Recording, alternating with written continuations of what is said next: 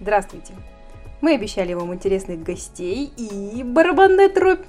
Сегодня у нас в импровизированной студии центровая фигура последних недель Алексей Кулеш. Здравствуйте, Алексей. Добрый день, здравствуйте. Алексей Викторович, для тех, кто не знает, у нас вице-спикер Заксобрания Красноярского края, а, родом из Железногорска, долгое время был депутатом Горсовета. Большинство все-таки, наверное, его знает и читает о нем, наверное, каждый божий день, какие-то новости. Расскажите, пожалуйста, Алексей Викторович, как вы себя чувствуете? Чувствуете себя звездой за последние-то недельки? Нет, ну это совсем не так, конечно. Мне кажется, это довольно привычное состояние для политика, для депутата, когда про него говорят и рассказывают. Звездой я себя чувствовал в 2016 году после внезапной э, для меня победы. Потом э, чувство, чувство звездности очень быстро растворилось. То есть победа прямо была внезапной? Вы... Для, для меня абсолютно неожиданной. То есть вы не верили, что сможете побить единоросса товарища Медведева? Я даже не собирался этого делать. Но у вас получилось, поздравляем. Как вы думаете, зачем вас позвали? Ну, не знаю, задавать каверзные вопросы и слушать э, совершенно не смешные ответы. Сложно найти человека более э, скучного, чем профессиональный политик. На самом деле почти, но не совсем не почти. Дело в том, что в последнее время в этих наших интернетах ходит очень много всяких слухов, кривотолков по поводу конкретно ЛДПР. Списки, альтернативные списки, кто идет, кто составляет. А вы почему-то храните молчание и все, что от вас мы получили, эту прекрасную металлическую фигуру. Из... А, ну вы все-таки ее увидели и оценили. Ее да, увидели все и оценили. Но хотелось бы все-таки комментарий. Что происходит? Конкретно давайте конкретно хотя бы с ячейкой ЛДПР. Кто, куда, зачем? Слушайте, ну происходит нормальная внутрипартийная борьба. И, на мой взгляд, это хорошо, когда это происходит. Э, правда, в итоге этой внутрипартийной борьбы могут пострадать, э, так сказать, ни в чем не, не виновные э, члены партии, да, и лишиться, например, для себя возможности избраться в Совет депутатов ну, любая партия, она, собственно говоря, не монолитна, она состоит из людей. И эти люди э, так или иначе представляют свою будущую там, или текущую деятельность. Это может не совпадать э, с мнением руководителя отделения, руководителя там, регионального отделения, э, руководителя федерального. Такое бывает очень часто. Я помню истории, когда э, членов партии просто из партии выгоняли за то, что они там как-то не так высказались. Не так, как высказался Владимир Вольфович, например. То есть э, из партии людей исключали. Такое было совершенно точно. То есть вы считаете, что внутрипартийная борьба это для партии нормально? Нет, не так. Это конструктивно. Э, Кто? Извините, я, очень часто буду перебивать. Подожди, если хочешь услышать ответ, нужно как минимум задать вопрос. Я закончу вопрос. Кто в итоге выиграет от внутрипартийной борьбы? Слушайте, мне бы очень хотелось, чтобы от внутри, внутрипартийной борьбы э, выиграли горожане, а именно те люди, ради которых, собственно говоря, политики друг с другом и грызутся. Потому что если это будет борьба ради борьбы, если побеждать будут э, не избиратели, а, собственно говоря, сами политики, ну, на мой взгляд, это очень плохая борьба. За какими такими плюшками идут бороться эти кандидаты? Что они такого хотят здесь увидеть? Ведь нас вполне скромный, он еще и уменьшился, наш горсовет. Было 30, стало 25.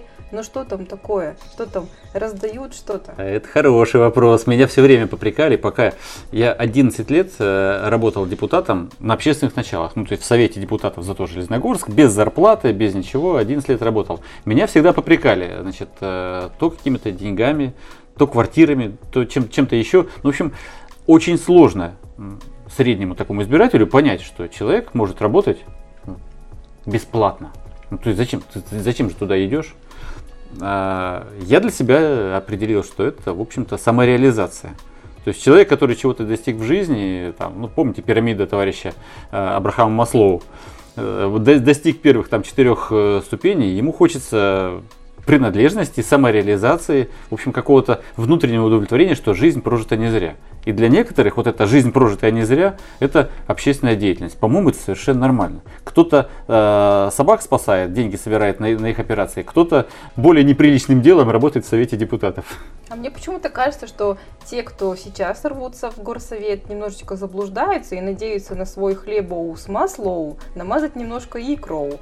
Они думают, что вот это вот заседание поможет им, наверное, не только творчески реализоваться как-то и послужить Отечеству там, а еще и что-то приобрести. Или я заблуждаюсь? Как считаете, дорогие ведущие? Кстати, что вы помалкиваете-то? То есть э, ты думаешь, что депутаты рвутся, чтобы лоббировать э, свои интересы или представлять кого-то? Мне бы не хотелось так думать, но раз уж ты говоришь. Вот как вы думаете, Алексей Викторович? Нет, я бы хотел послушать сначала ваши, так сказать, вну- внутренние, э, ваших внутренних демонов по этому поводу. А я, Алексей Викторович, вы действительно профессиональный политик, вы ушли от моего вопроса. Ладно, давайте сделаем немножко конкретнее. Список в ЛДПР, он уже сформирован? Вы его видели? Э, Нет, э, совершенно точно его нет.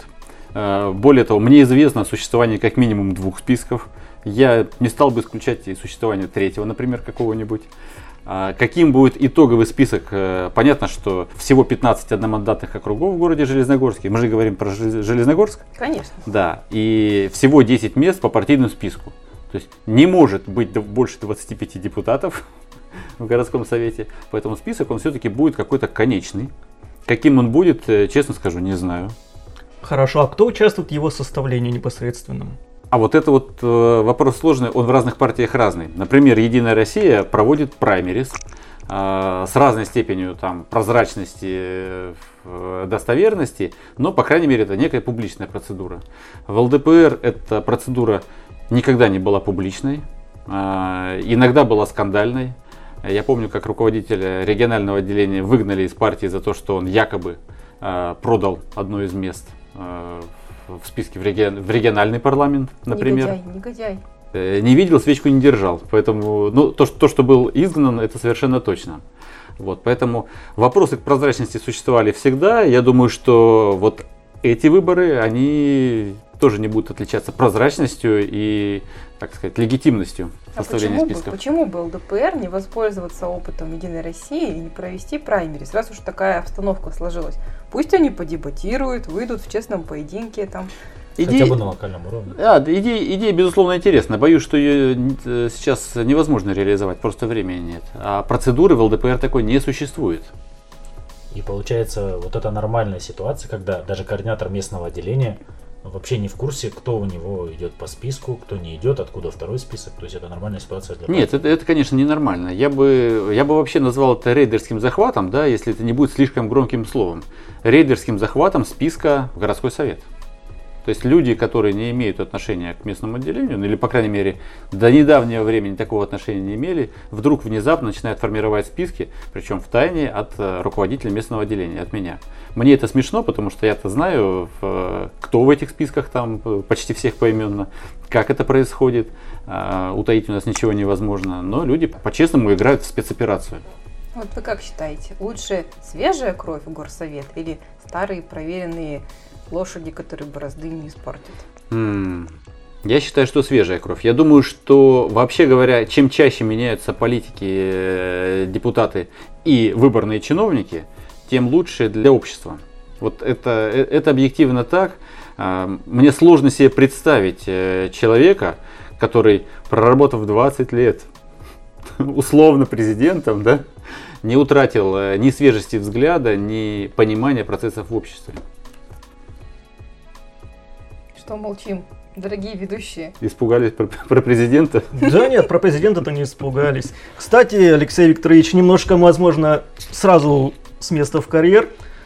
Голосование по поводу поправок в Конституцию. Вы как? Саму процедуру. Без комментариев. Без комментариев. Хорошо, мы вас услышали. Намеки не проведешь, Алексей Викторович, а что ты хотел? Профессиональный политик. Что-нибудь, что-нибудь. Что ну еще? давай уже как-то не про выборы. Ну что про выборы, да про выборы. Часть нашей аудитории банально просто этим не Да, интересуется. вдруг, вдруг люди вообще не пойдут на выборы, а вы их там грузите. А вдруг пойдут? А кстати, вот говоря про выборы, пойдут, не пойдут.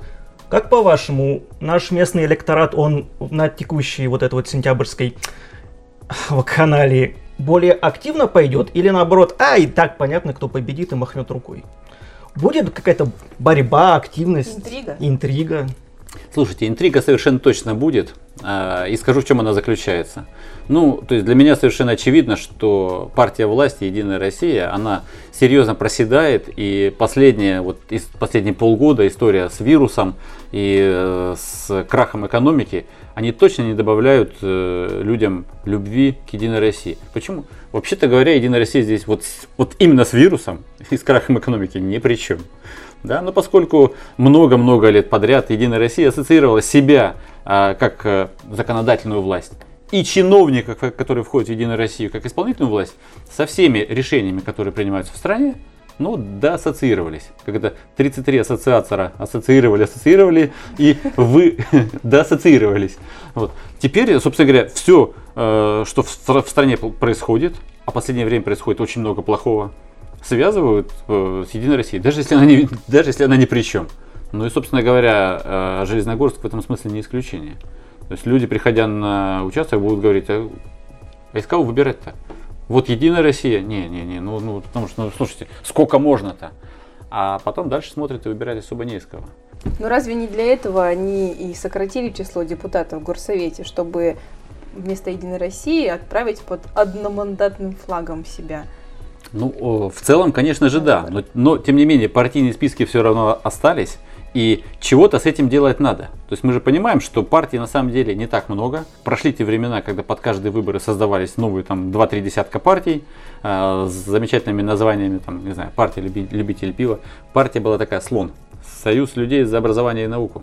Я, кстати, помню эти прекрасные ельцинские выборы с партией любителей пива. Хотя вот. мне было тогда года 3-4.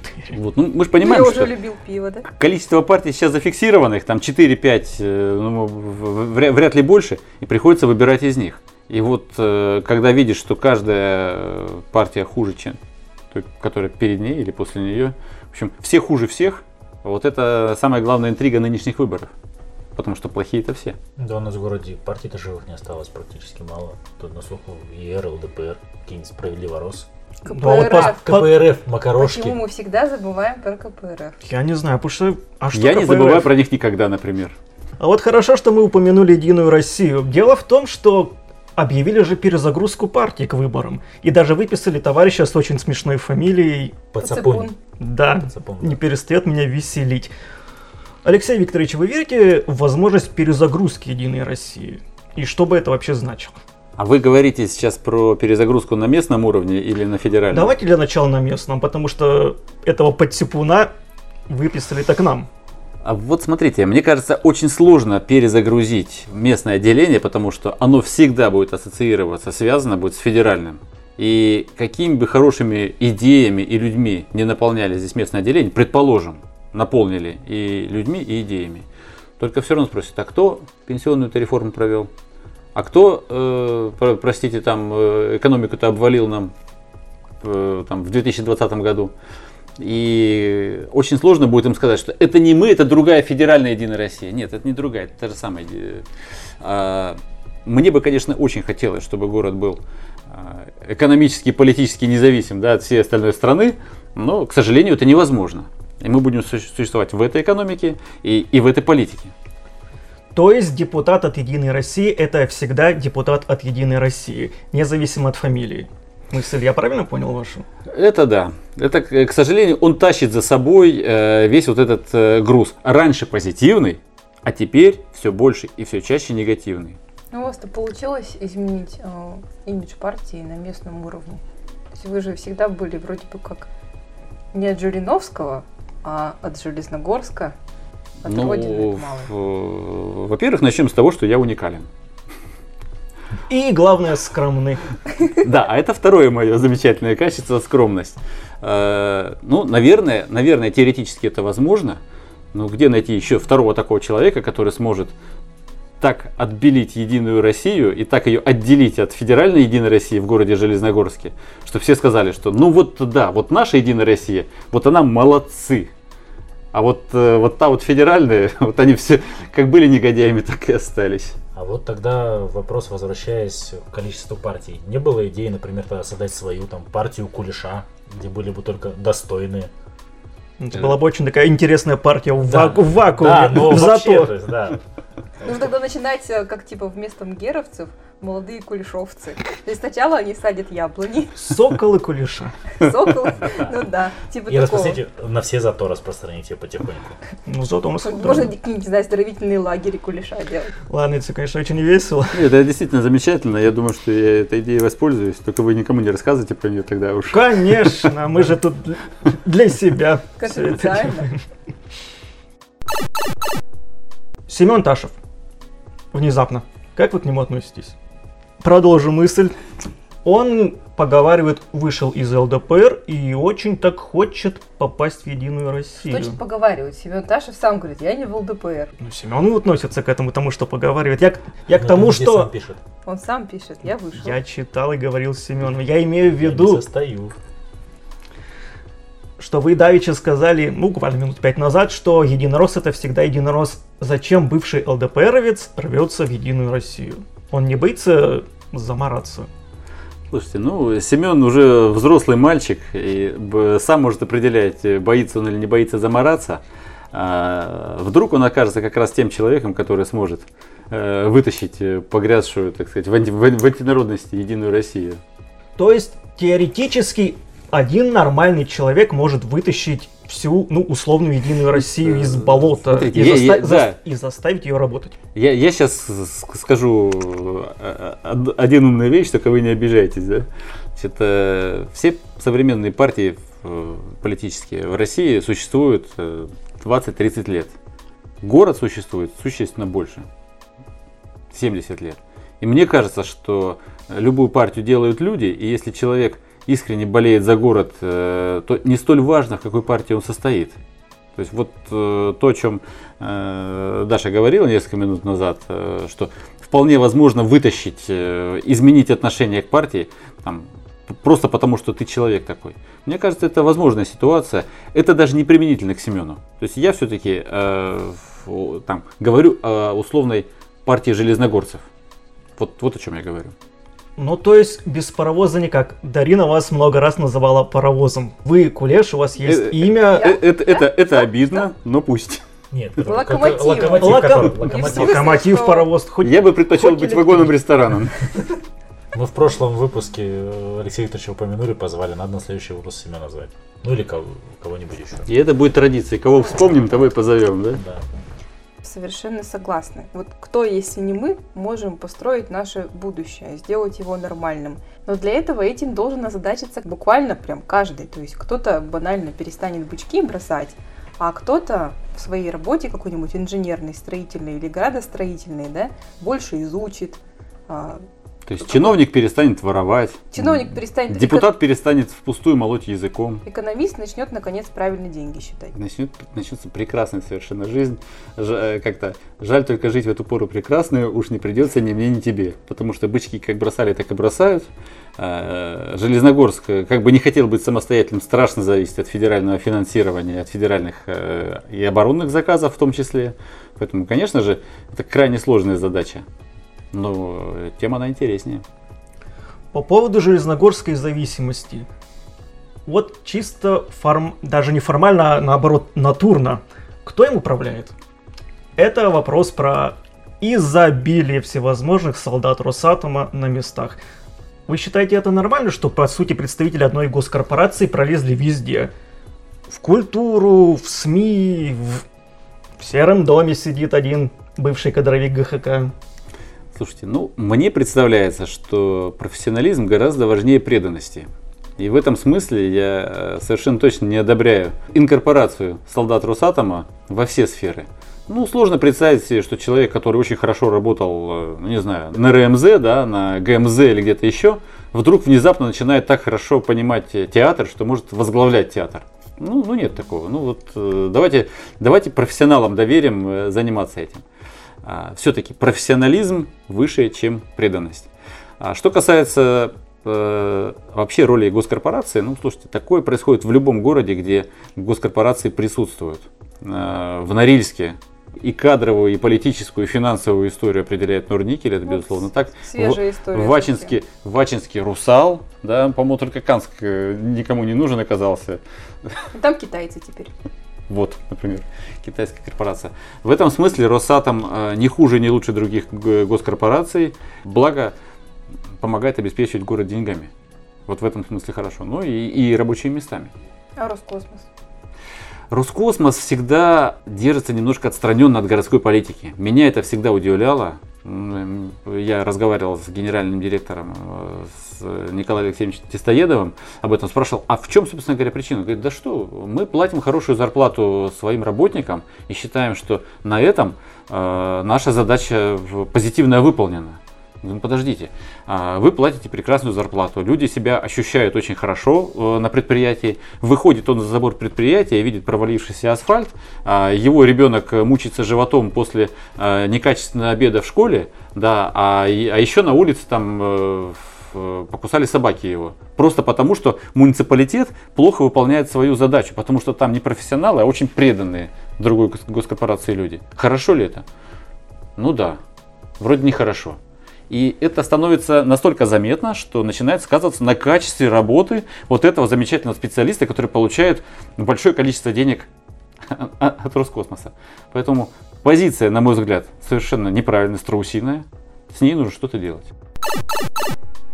Но с ней как бы уже что-то делают. Вы же знаете, что мэр новый мэр пытается создать себе какую-то мифическую новую команду из якобы новых людей. Его даже за глаза называют мистер отменить. То есть он убрал Харкевича... Кого еще? Головкина, Пешков. Свиридов. Свиридов, Пешков. Вот, вот, вот, вот, вот. Вы верите, что новая обновленная команда сможет хотя бы не сделать хуже нашему городу? А, это не вопрос веры, для меня это вопрос совершенно рациональный. Я смотрю на результаты работы. И э, пока то, что происходит, э, вызывает во мне осторожный оптимизм. Правда скажу. А, я говорю сейчас о работе горлесхоза, к которой я крайне критично относился последние 5 или 6 лет. Это был колоссальный там э, садом с Гамурою, то, что они творили в лесу. Сейчас ситуация меняется. А, что касается, ну, например, УКСа. Уж вот э, не могу ничего плохого сказать про Свиридова, но то, как ремонтируют, например, дороги сейчас, как э, подрядчика шпыняют за остывший асфальт, э, либо за некачественно положенные там, не вовремя положенные в слой асфальта, слушайте, а так и надо работать. УКС, расшифрую управление капитального строительства. Он является техническим заказчиком, когда вот ремонт дорог, например, осуществляется Совершенно и точно. так далее для слушателей. Да, некоторое время назад э, УКС являлся техническим заказчиком по капитальному ремонту многоквартирных домов и абсолютно не преуспел в этом. Ну вот э, качество было отвратительное. Не капитальное. А сейчас с крышами стало лучше? Кстати, кто сейчас технический заказчик? Смотря с чьими крышами. Техническим заказчиком сейчас э, является фонд капитального ремонта. С крышами лучше не стало. А, к сожалению. Вот со всеми остальными видами ремонта тьфу тьфу тьфу да, чтобы не сглазить, э, вроде э, все в порядке, а вот с крышами так и не научились. А вообще не могут найти технологию. Как ремонтировать крыши так, чтобы э, во время, пока крыши нет, людей не замораживало и не заливало. А как думаете, это от кого зависит? Кто техническое задание составляет или некомпетентные подрядчики? Или все в совокупности? Слушайте, вообще нигде на территории края я не видел, чтобы выполняли без жалоб, без нарушений, без чего-то. В принципе, не могут найти техническое решение, которое удовлетворяло бы всех. Ну, я себе тоже такого пока не представляю. Но мы не теряем надежды, и, насколько я знаю, руководитель фонда капитального ремонта очередной уволился. Э, с нетерпением ждем нового назначения. А за это время фонд успели передать из одного министерства в другое, тоже явно не за э, поразительные результаты, замечательные. Поэтому э, я думаю, что мое мнение о том, что фонд работает не очень качественно, разделяют и в исполнительной власти Красноярского края. Но это отвлечение. Ну, я так понимаю, что раньше система, когда жилье все-таки принадлежало муниципалитету или там Федерации или там Советскому Союзу было удобнее, потому что собственник мог взять всех э, квартиросъемщиков отправить жить там условные в общежитие или в, или в лагерь. временный жив... или в лагерь. В хорошем смысле этого слова. В хорошем смысле. А сам там и перекрытие там разобрать, да, там да. заново сделать, может быть, какие-то межэтажные. То есть, если не просто снять э, кровлю, да, а может быть тоже, кстати, межэтажное перекрытие последнего этажа, и сделать это более капитально. Слушайте, ну вообще э, система приватизации с огромным количеством собственников в большом доме это, на мой взгляд, страшная ошибка, которую совершила современная Россия. И мы еще долго будем с этим расхлебываться. В целом, когда э, зданием управляет один-два собственника, это совершенно нормально. Когда этих собственников, ну как в моем доме, например, 700 человек, да, я живу в довольно большом девятиэтажном доме, 700 человек собственников – никогда не договорятся между собой. Никогда. Поэтому приходится создавать фонды, э, заставлять туда платить. Никому это не нравится, постоянные конфликты. А, к сожалению, когда мы приватизировали жилье, мы это вот мы, мы все россияне, нам не рассказывали о том, что помимо того, что ты будешь собственником, тебе придется платить за капитальный ремонт, э, за земельный участок платить, нести там текущие платежи за все-все-все-все-все. И потом, когда твой э, дом состарится и рухнет, тебе нужно будет доплатить еще пару миллионов рублей, чтобы тебе переселиться в новый дом. Об этом не рассказывали. И, к сожалению, в общем, люди так окунулись в это и сильно-сильно пострадали. И будут продолжать страдать дальше. А есть ли решение? Может опять возложить на государство ремонт ну, у тех же условных крыш? Вот, вот, вот прямо сейчас так сделать? А какое основание? Скажите, ну слушайте, вот дом принадлежит большому количеству собственников. И государство приходит, слушайте, а дайте я вам, а можно я вам крышу отремонтирую? И у кого есть машина, я еще машины им отремонтирую. И, кстати, если вот у вас набоечки сносились на ботинках, можно их еще и их. Сбор за капремонт-то ввели сколько лет назад? 15, с 15 года. В 14 закон принят, с 15 собирают. Ну, то есть, условно говоря, до этого кто-то крыши эти чинил все-таки. Э, до этого большинство зданий ремонтировалось, как э, Даша говорит, э, собственником муниципалитетом либо Советским Союзом. Потом был существенный период, когда вообще никем не ремонтировалось. Угу. Ну, то есть просто провал. А потом, когда все поняли, что вот еще 10 лет такого провала, и людям будет жить негде, и никаких бюджетов не хватит их переселить, вот тут начали уже искать форму. И нашли вот такую. Тут вспоминается пример с деревянными домами. Все мы знаем, что на Комсомольской, на Северной дома напоминают бараки. Но, собственно говоря, они строились как временное жилье там, в 50-х, да? Стоят по сей день. И раньше при сносе дома а, тебе предоставлялась альтернатива по квадратным метрам, то сейчас вот уже как несколько лет тебе предоставляется только денежная компенсация в размере рыночной стоимости вот этого хлама. Приобретая древний дряхлый автомобиль «Запорожец», мы понимаем, что совсем скоро срок его эксплуатации подойдет к концу, что вот он дышит на ладан. Мы не применяем такую же логику к жилью. Почему э, человек, который берет, условно говоря, квартиру в деревянном доме, даже если у него там нет больше ни на что денег, не задумывается о какой-нибудь пусть аренде там или каких-то других видах использования своих денежных средств, ведь явно, совершенно очевидно, что вот он уже изрешечен этот дом с фасада, что ему осталось жить-то совсем недолго, и возлагает надежды на условное государство, что оно поможет ему этот дом как-то содержать в более-менее приемлемом состоянии. Но откуда вот такая логика? Ну, во-первых, э, наши советские, да, советские и постсоветские люди не мыслят категориями, там, а что будет через 20 или через 50 лет. Не вкладываются на 50 лет вперед никогда. То есть человек э, сегодня выжил, там, э, слава богу, завтра день проживу, вообще отлично будет. А, это, это одна причина. Вторая причина, люди все так же надеются на государство. И, как оказывается, э, не напрасно. Потому что, например, вот эта проблема, которую ты рассказала, что люди получают небольшую компенсацию, а на нее ничего купить не могут. Не могут. Да. А эта проблема, ну, к счастью, наверное, для таких людей э, решается в Красноярском крае. Решается следующим образом. Мы э, уже э, дорабатываем законопроект э, 2 июля он будет вынесен на сессию во втором чтении и будет принят. Эти люди будут получать от государства, от Красноярского края, э, квадратные метры бесплатно. Если у человека э, значит, 20 метров, то он получит 13 метров бесплатно дополнительно на, на человека. Там какая-то еще норма существует. Ну, в общем, государство прекрасно понимает, что у людей денег нет и раздает квадратные метры.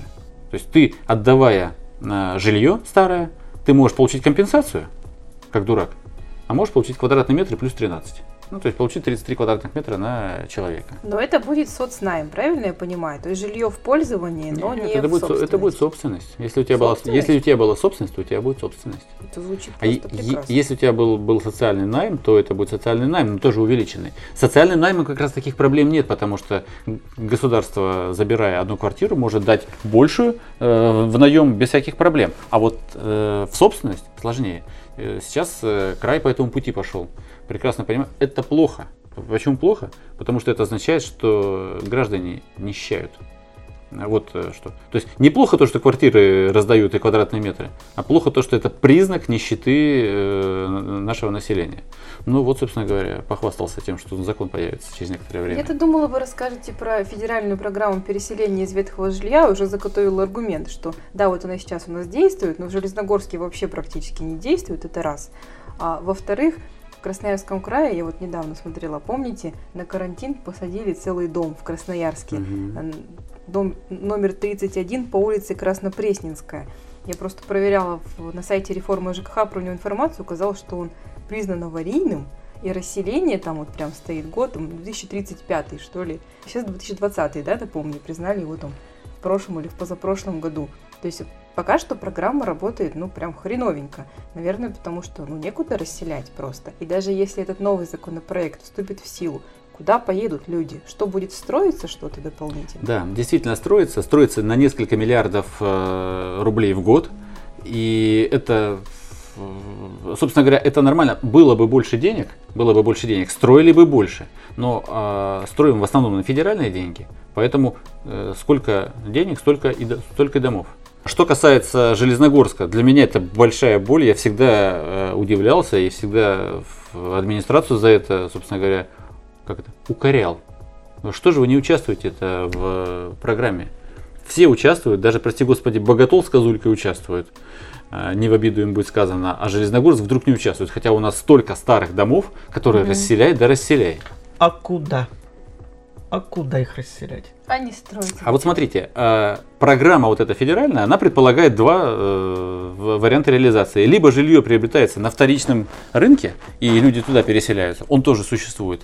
Либо э, жилье строится. На месте ли этих северных кварталов? В каком-то другом месте. Но жилье строится. Собственно говоря, эти деньги есть. Да, коммерческое жилье в Железногорске, наверное, не очень интересно. Ну, то есть, если построить дом на там, 200 квартир, то вряд ли удастся реализовать там на рынке, на свободном, там больше сотни. Но все-то остальные, то есть можно строить за счет э, государства и социальный наем э, спокойно себе отдавать. То есть, получается, вот эти средства, они к бюджету никакого отношения не имеют, и на бюджет не влияют. То есть, получается, Совершенно, совершенно точно нет, это отдельная программа. Она входит частью в краевой бюджет, но к муниципалитету отношения она не имеет. В нее просто нужно включиться, э, заявиться заранее, сказать, у нас очень плохие дома, признанные аварийными, давайте вот мы туда включимся. Коллапс-то в том, что если ты признал дом аварийным, по идее, должен через 6 месяцев расселить всех. А программа долгоиграющая. Пять лет. Да. Ну и опять же мой вопрос, куда расселять? Ну, смотри, возьмем 26 За пять дом лет можно построить, слушайте. Кстати, да, за 5 лет можно, что-то Ну, я конечно. думала даже. Конечно. А вот 26-й дом на Ленинградском отстроили вот эти два строения, да, последний, который был у нас, новостройка. И до сих пор, кстати, квартиры не проданы во втором строении некоторые. То есть такой прям востребованности нету. За федеральные деньги, да, возможно, бы их переселили. А вот частного какого-то капитала, ну, в таком количестве нет у нас банально. Я только что сказал о том, что население нищает. Это, к сожалению, заметно и по рынку недвижимости. Но это не означает, что не надо строить. Другие муниципалитеты в, таком, в такую же рискованную ситуацию попадают, и главы рискуют, заявляются, Да. терпят э, от э, жителей э, пинки, терпят от прокуратуры там, предписания, но заявляются и строят дома. Ну, вот тот же дом на Краснопресненской, они же намеревались там подождать 15 лет, да, до его расселения. Мгм. А, кстати, вот про строительство. Тут недавно видела где-то в Инстаграме некий ответственный, социально, в смысле, ответственный горожанин решил построить за счет инвесторов молодежный поселок. Тот самый, который нам обещали э, на ГХК, да, в свое время. Где квадратный метр будет доступен для каждого, малоэтажное строительство. Потом его и на ИСС обещали, там даже у нас Да. кто-то записывался. но Какой-то Это как- совместный проект был. ВОЗ и ныне Мгм. там все Какой-то равно. участок последний ИЖС там по генплану под это был предусмотрен, и вот мы уже ничего не слышим от предприятий, зато какой-то вот частный, э, частное лицо привлекает инвесторов. Что-нибудь слышали об этом? Слушайте, ну, я как и про э, рельсовый автобус, про это слышу перед каждыми выборами эту историю. Я не думаю, что она имеет э, большую перспективу. То есть и с точки зрения э, доступности квадратного метра и с точки зрения востребованности вот такого жилья в городе Железногорске. Ну, понятно, что если это будет э, стоить там э, какие-нибудь совсем смешные деньги, да, то, наверное, найдутся люди. Но, к сожалению, экономику не обманешь. Э, Любое капитальное строительство у нас довольно дорогое. Подключение к сетям тоже будет не дешевым. А, Поэтому квадратный метр, будет, как это говорил Сергей Евгеньевич Пишков, тепло стоит столько, сколько оно стоит. И вот квадратный метр стоит столько, сколько он стоит. Поэтому, мне кажется, это бесперспективная история э, в таких размерах, по крайней мере, о которых говорили в проекте. Сначала давайте экономику вернем в адекватное состояние, потом уже будем поселки, да? А есть Частные идеи, как ее вернуть? А у Сергея Евгеньевича еще одна прекрасная фраза была. У Не него ж- дождетесь. Что не... Она была про другое, но не Да важно. понятно, да. Я все-таки ратую за то, что экономику можно вернуть в нормальное состояние, если были бы грамотные экономисты. То есть люди, которые нормально могут посчитать. То есть возьмем город, как, не знаю, как очень большое предприятие, да, и попытаться все-таки просчитать нормально его экономику там и тут. Ну, тут, конечно, наверное, еще с Ну, Даша, вы, Даша, вы сейчас, быть, вы сейчас впадаете в, да, в ту же в крайность, в которую впадает государственная корпорация Росатом.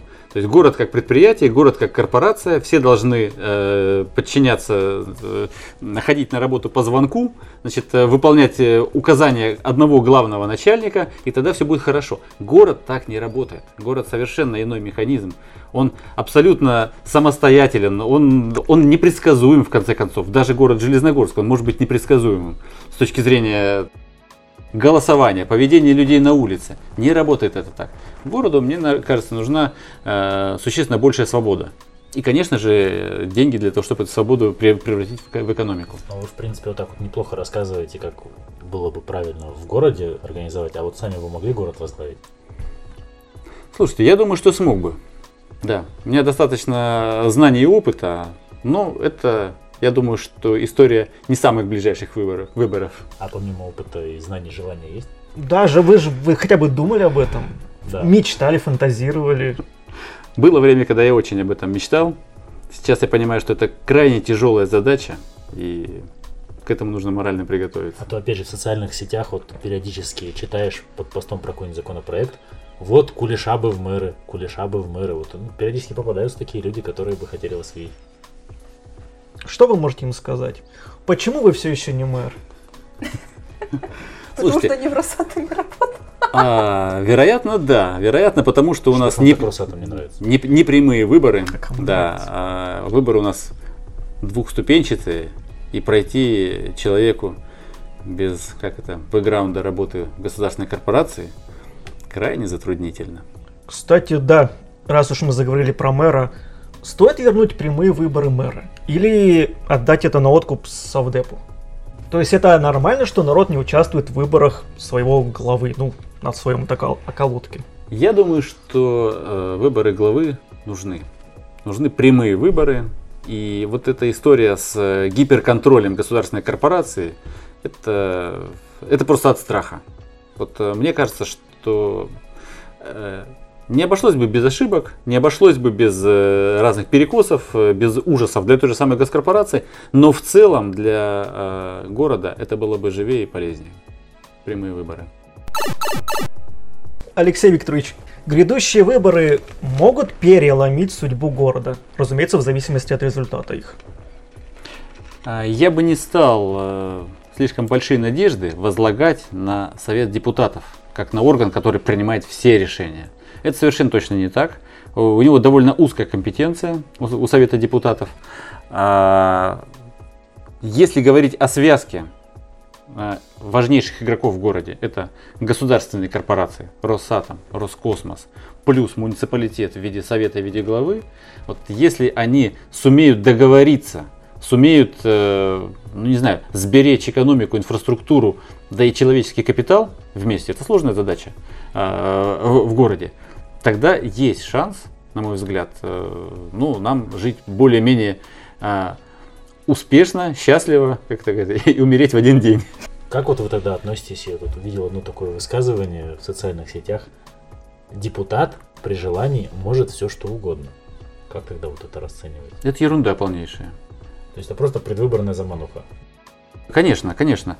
А, ко, ко мне очень часто обращаются, ну вот люди обращаются там, депутат, ты же депутат, дай нам квартиру.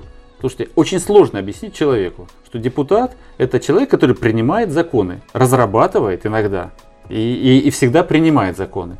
И принять закон, чтобы дать одному человеку квартиру, невозможно. Нужно принять такой закон, чтобы все стали счастливы, чтобы квартиры были у всех.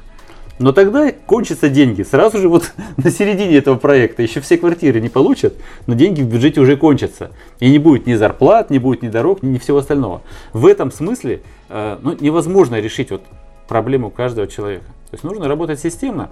И я вот уже сказал, что если объединить усилия государственных корпораций и муниципалитета, если освежить там, условно набор депутатов, то есть перед, э, из э, машинок для голосования вместо машинок для голосования выбрать живых людей, которые будут совершать ошибки, которые будут там э, костерить исполнительную власть, которые будут в конце концов просто живыми людьми, мне кажется, это больше пользы принесет для города. Но вы согласны с тем, что наш горсовет местный, это такой народный съезд в миниатюре? То есть в идеале должно быть такое, что возьмем одномандатников – вот он в курсе всех проблем своего округа, он понимает, что вот в этой части города вот то-то, да, в другой там части другой депутат знает проблемы э, жителей своего округа. Потом они все вместе собираются в администрации, как бы общее мнение горожан транслируют, да? Так ну, должно быть? В целом, конечно же, да. Но вы же понимаете, чтобы человек, которому нужно на его одномандатном округе э, заасфальтировать дорожку, он понимает, что он своим одним голосом ничего этого не сделает. То есть он не сможет этого добиться. Он вы, вынужден кооперироваться э, с коллегами, вступать в коллаборацию с администрацией, продавать, вот давайте говорить цинично, продавать свой голос да, при голосовании, например, за бюджет, за то, что вот ему эту дорожку наконец-то заасфальтируют. То есть вот э, это, конечно, звучит цинично, но мы с вами, горожане, должны понимать, как это работает. Вот каждый депутат продает свой голос для того, чтобы, например, на его округе сделали что-то хорошее. Ну, кстати, вот по этому поводу часто люди пишут в соцсетях, что вот, мол, мы там мосты э, через озеро готовы построить, а дорожки у нас рассыпаются. Не понимая, кстати, что это совершенно разное финансирование, да, там, либо это какая-то федеральная программа, э, гранты на благоустройство городской среды, в которых, ну, просто грех не участвовать, да, либо это дорожки. Вот. Но иногда эти проекты, конечно, очень странные, типа там засыпать болото, да, возле Сюта. Насколько это вообще реалистично, насколько это продумано, как считаете? Вы же, в принципе, имеете непосредственное отношение к озеру. Вы там яхтсмен с огромным опытом за плечами, знаете, наверное, каждый уголок исследовали. Как это вообще будет выглядеть? Слушайте, ну крайне сложно, мне кажется, будет реализовать этот проект. Э, по большому счету, я не верю, что вот этот объект простоит долго то, что мы наблюдаем, например, на э, парковке возле э, аллеи, это, в принципе, то же самое болото, только в профиль. Согласна. Да, и сколько лет простояло это усыпанное асфальтовыми бетонными плитами? Ну, наверное, лет пять до первых проблем постояло. Ну вот э, можно засечь время после разрезания ленточки э, на площадке возле Сюта. Я думаю, что через пять лет там будут серьезные проблемы, потому что там очень подвижный грунт. Это реально болото. А, решили эту проблему э, болота, по-моему, только в одном месте в городе, это э, промпарк. Сколько туда засыпали грунта, на какую глубину, по-моему, не знает никто. Я думаю, денег туда больше засыпали, а, чем грунта. Если бы, да, если бы такое количество денег, которые вложили в промпарк, э, была возможность засыпать в болото возле Сюта, конечно, наверное, да. Но, к сожалению, там денег в десятки раз меньше. Почему промпарк не выстрелил? Потому что это была изначально совершенно дикая идея, глупая идея в закрытом городе э, создать анклав свободных людей, которые свободно творят, э, технически творят э, и экономически. Это совершенно глупая завиральная идея. Эти люди сюда даже не попали. Вот э, не жалко ли наше массовое производство? Помните, раньше улица Южная была сплошь из заводов, состояла из мелких, да, и у нас была довольно большая производственная база. Чего там только не делали. Сейчас эти помещения все простаивают, там огромные пустые площади. Ну, кстати, это? перебью тебя, не Наследие. соглашусь, я там в сад езжу постоянно, там это уже, как-то там уже связано? что-то есть. Это как-то связано с промпарком или да, это то есть параллельно? мы строим, строим Мгм. огромное здание, куда собираемся заселять принудительно. Слушайте, это совершенно, это совершенно Да, разные притом- истории. Да. Извиняюсь, при том у нас есть как бы фонд какого-то вот уже построенного, готового, по сути, здания с коммуникациями совсем, ну, на той же Южной.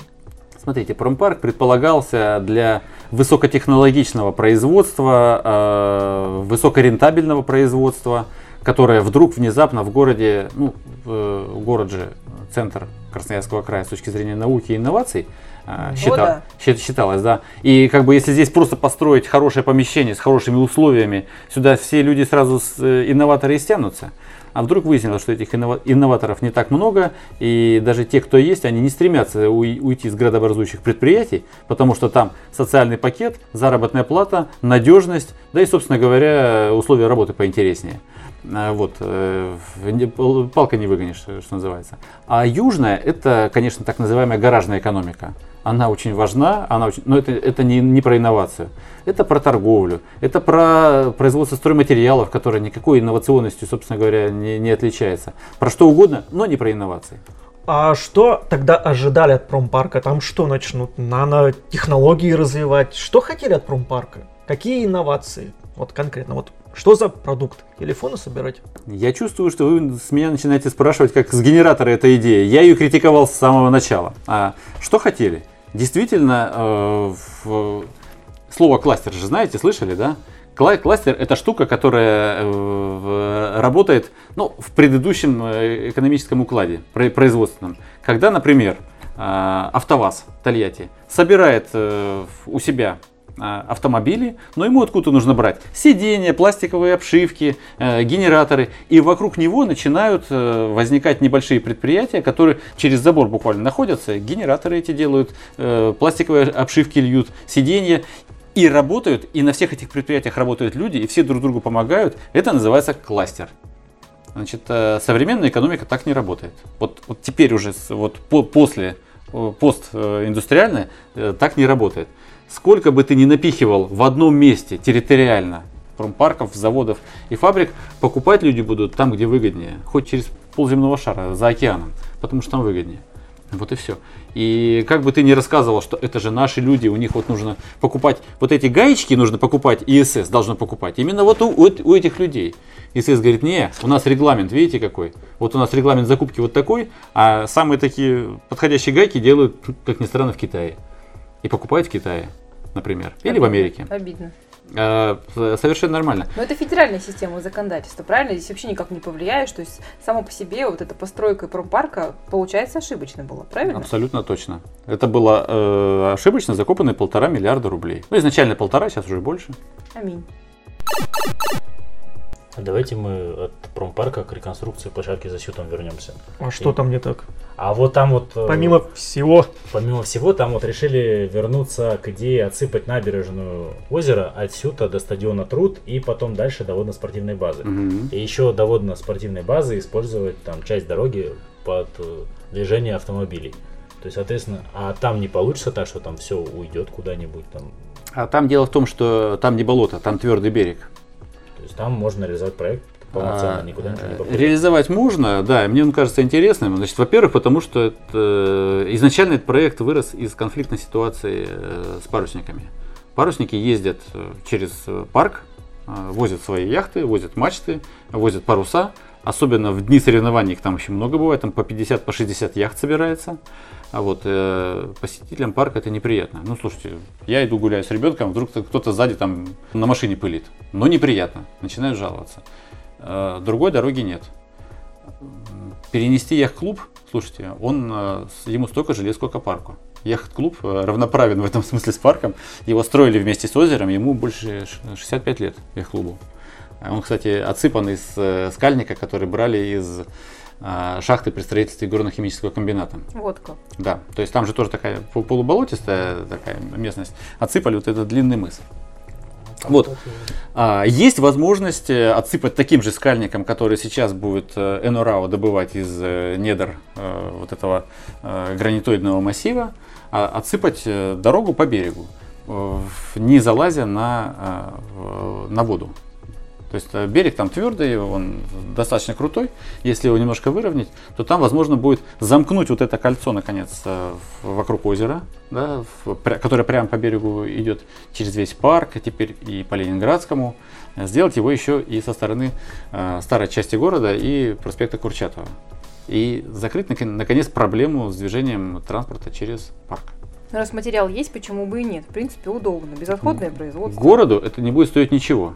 Кроме того, что потом придется дорогу отремонтировать, по которой большие грузы будут ездить. Ну, их и так, и так ремонтируют. Ну, вот да, когда промпарк строили, там дорогу неплохо так. Да.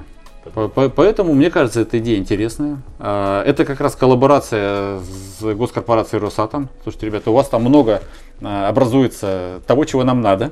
Вы его все равно будете вываливать в окрестные леса там и, и, и, и поля. Давайте вы немножечко вывалите вот э, на дорожку э, вдоль берега озера. Ну вот яркий пример позитивной коллаборации. Кажется, идея хороша. Я вот еще хотела про озеро давно поднять такой вопрос.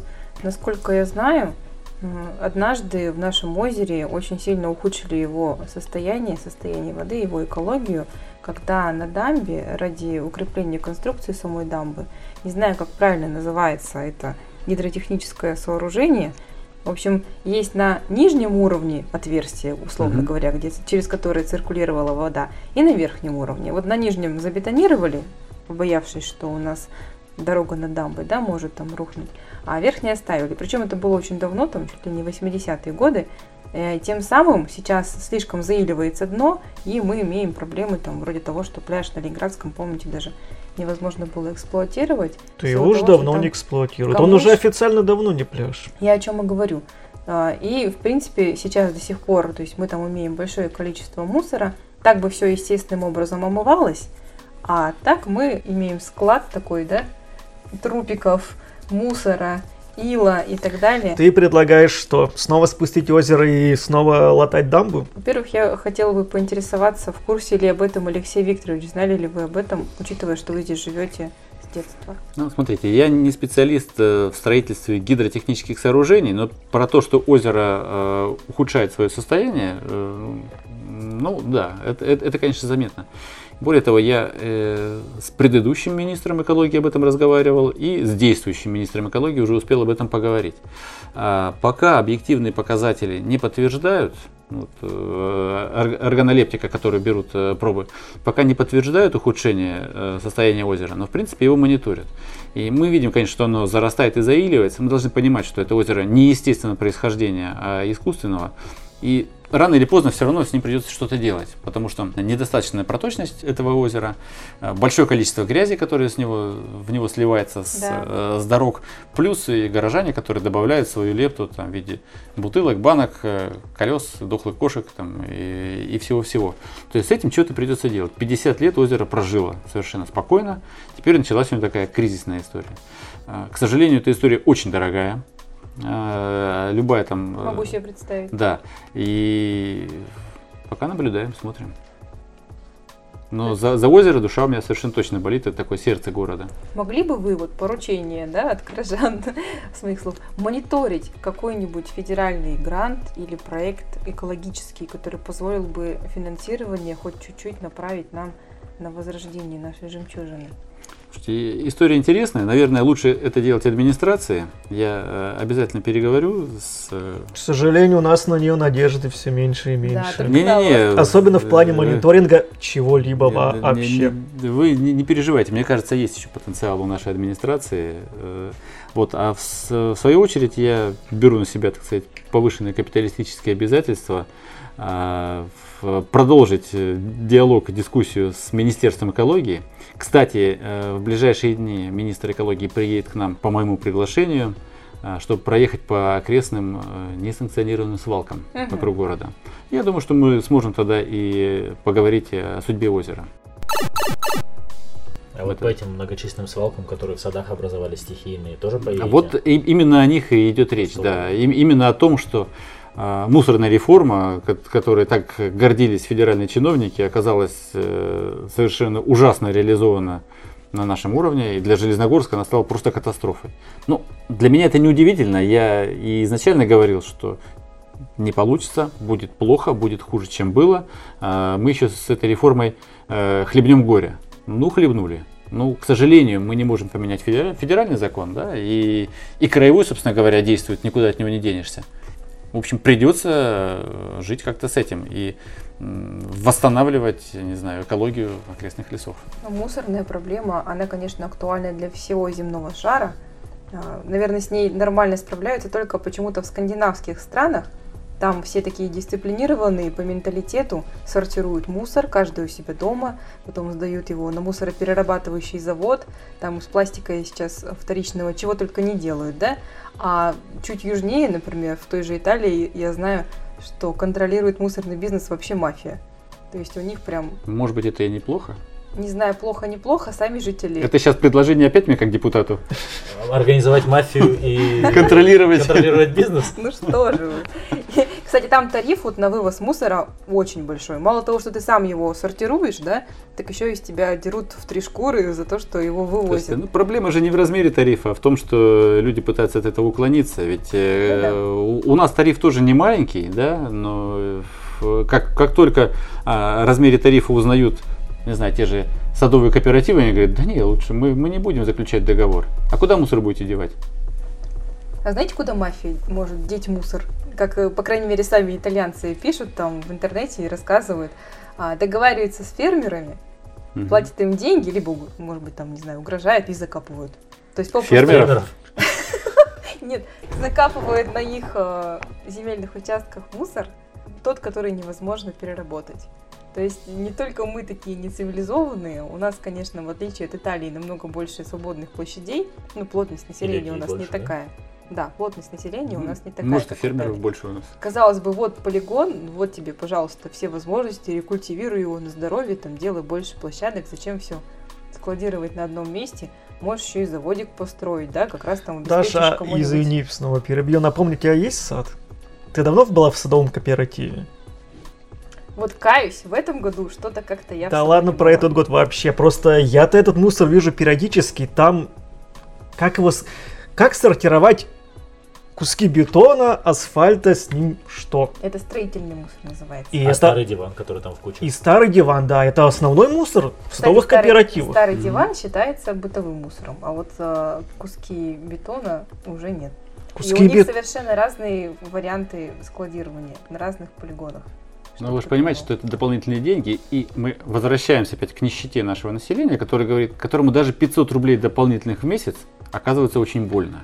Их... он, он в принципе для того и завел огород, ему проще вот редисочку да. вырастить, чем купить дешевле. Я... Поэтому да. этот бетон он свалит под забор и все.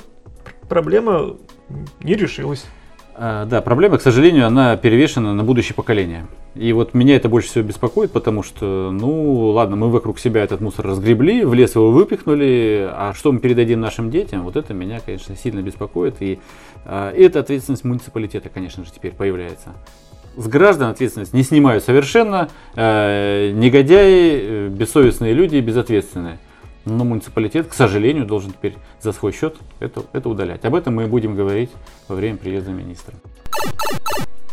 Кстати, раньше у нас в водоемах вылавливали пакеты пластиковые, а теперь еще и маски. Тоже с утилизацией масок как-то вот не продумали. Валяются на каждом шагу. А ведь там тоже не тканный материал, напоминающий те самые укрывной материал в теплицах, да? В тех же садах. То есть вы считаете, что эпидемия была как-то плохо подготовлена? Плохо подготовились, нет, и эпидемия халаш... Эпидемия была хорошо подготовлена, мероприятия по борьбе с ней как-то подхрамывают. Кстати говоря, что вы думаете про ситуацию вообще с коронавирусом в нашем городе? И в частности со вспышкой на одном известном градообразующем предприятии. Слушайте, ну, что об этом думать, я не очень медик. Э, я очень надеюсь, что э, мало кого коснется жестко это.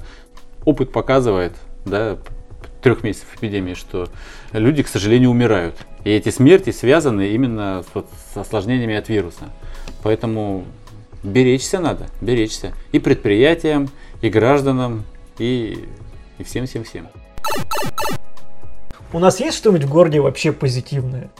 Позитивная повестка пресловутая. Слушай, Чем Да. железногорец Есть. может порадоваться? да Ты мог бы е- перестать, пожалуйста, перебивать человека, когда задаешь бы. вопрос? Но тогда не не буду. Но тогда не зови меня в эфир. Есть, конечно. Вот э, абсолютно позитивная история с горлесхозом. Вот правда. В, пя- пять лет э, пинал я этих э, людей, которые честно старались заработать себе на кусок хлеба.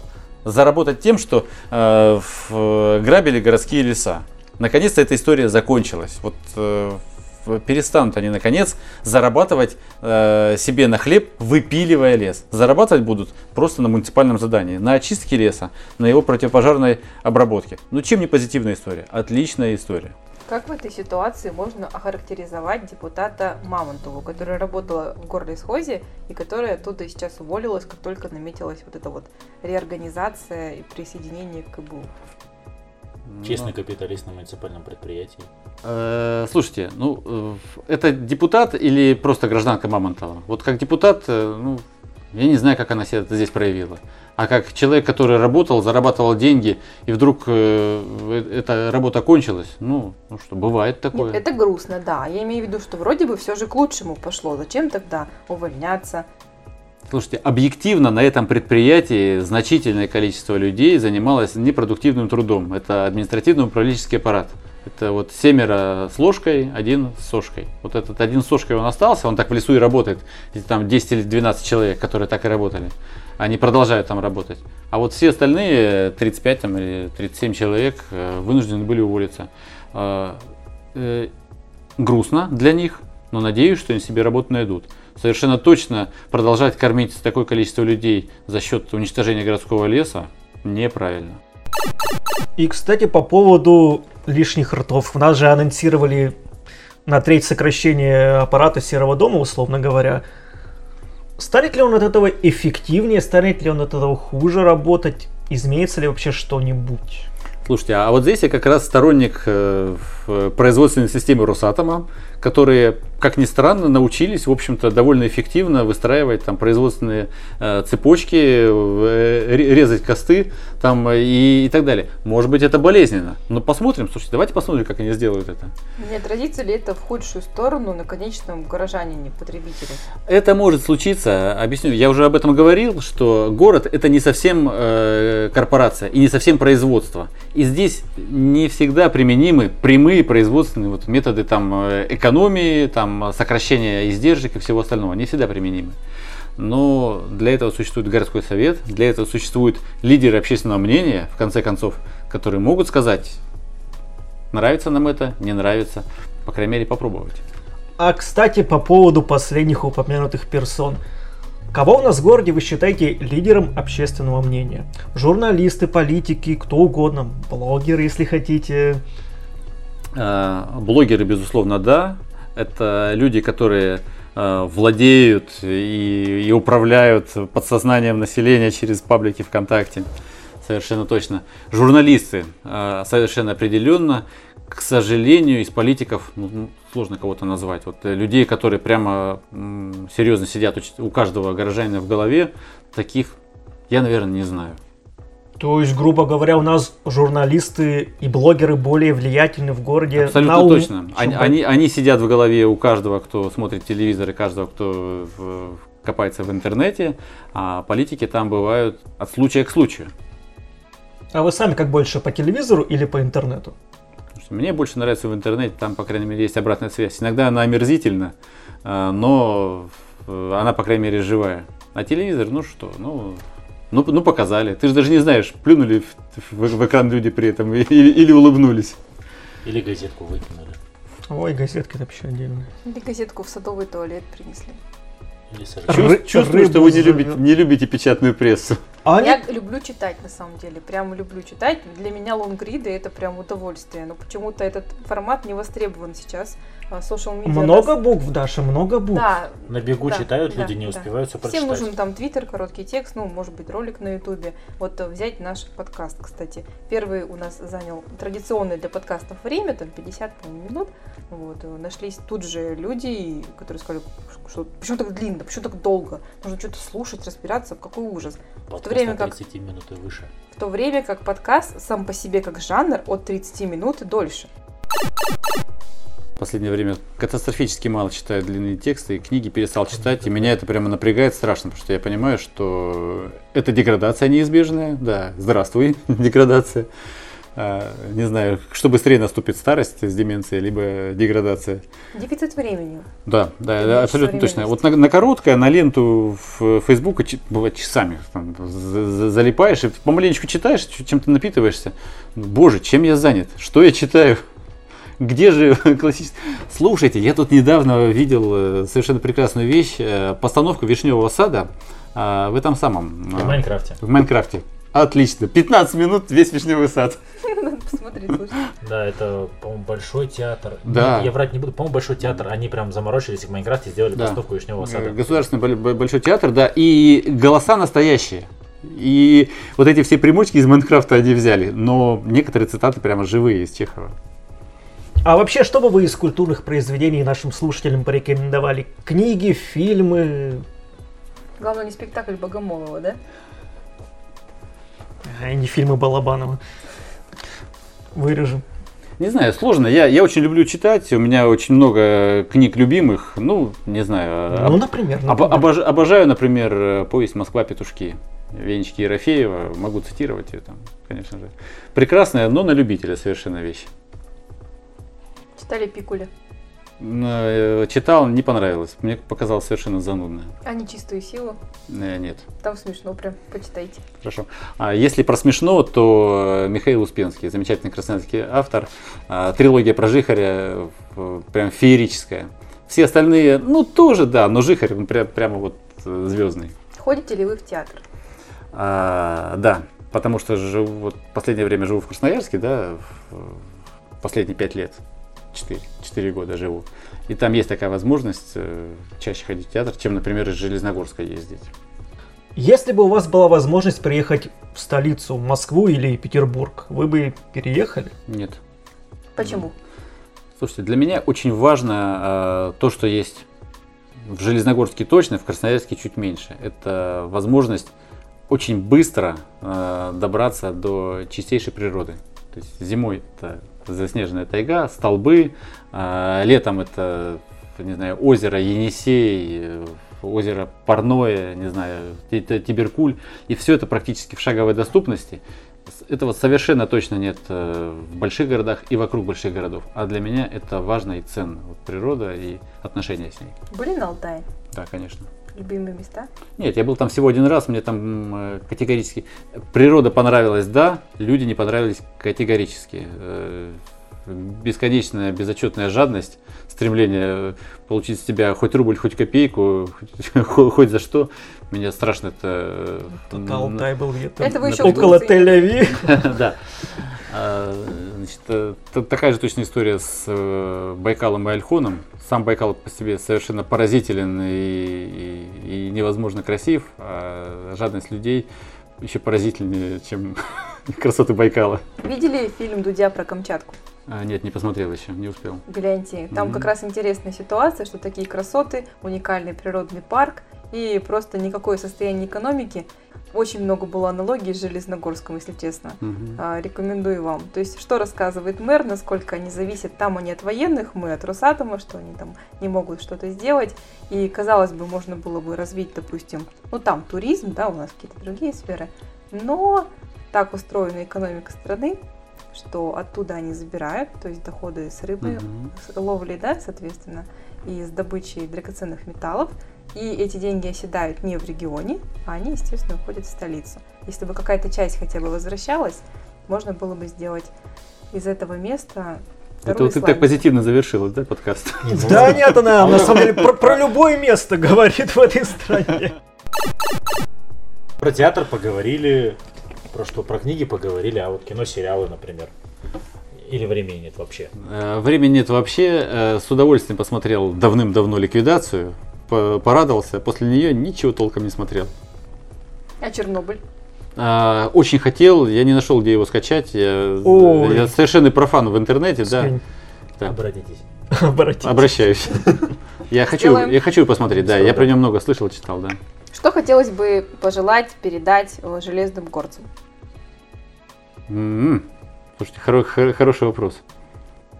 А, Ценить наш замечательный город, беречь его и делать все для того, чтобы он э, был экономически состоятельным, теплым, светлым и для нас.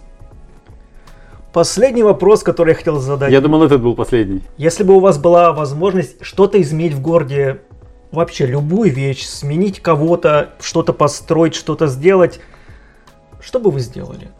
Представьте себя Богом. У вас абсолютная власть, но что-то одно. Что бы вы сделали? Что бы вы изменили? Предупреждать надо в таких вопросах. А,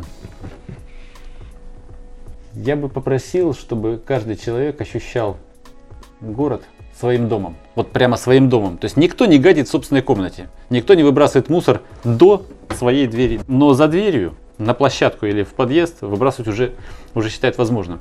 Если бы каждый человек считал весь город, вот наш там, зато в границах считал своим домом, меня бы, я бы считал, что вообще моя миссия на земле выполнена. Дорогие железногорцы, вы услышали. Дарина, прощайся. Юрий тоже. Дмитрий, Мы же договорились уже, да. А, да, мы договорились, на сегодня я буду Дмитрий, но вообще я Юрий. Ну что, дорогие слушатели, наш выпуск подходит к концу, поэтому хочу пожелать вам, как в прошлый раз, всех благ и всего хорошего. До свидания. Пожалуйста, отметьтесь каким-нибудь образом в комментариях, что вы дослушали до конца. Ну, всех благ, друзья. Спасибо за внимание.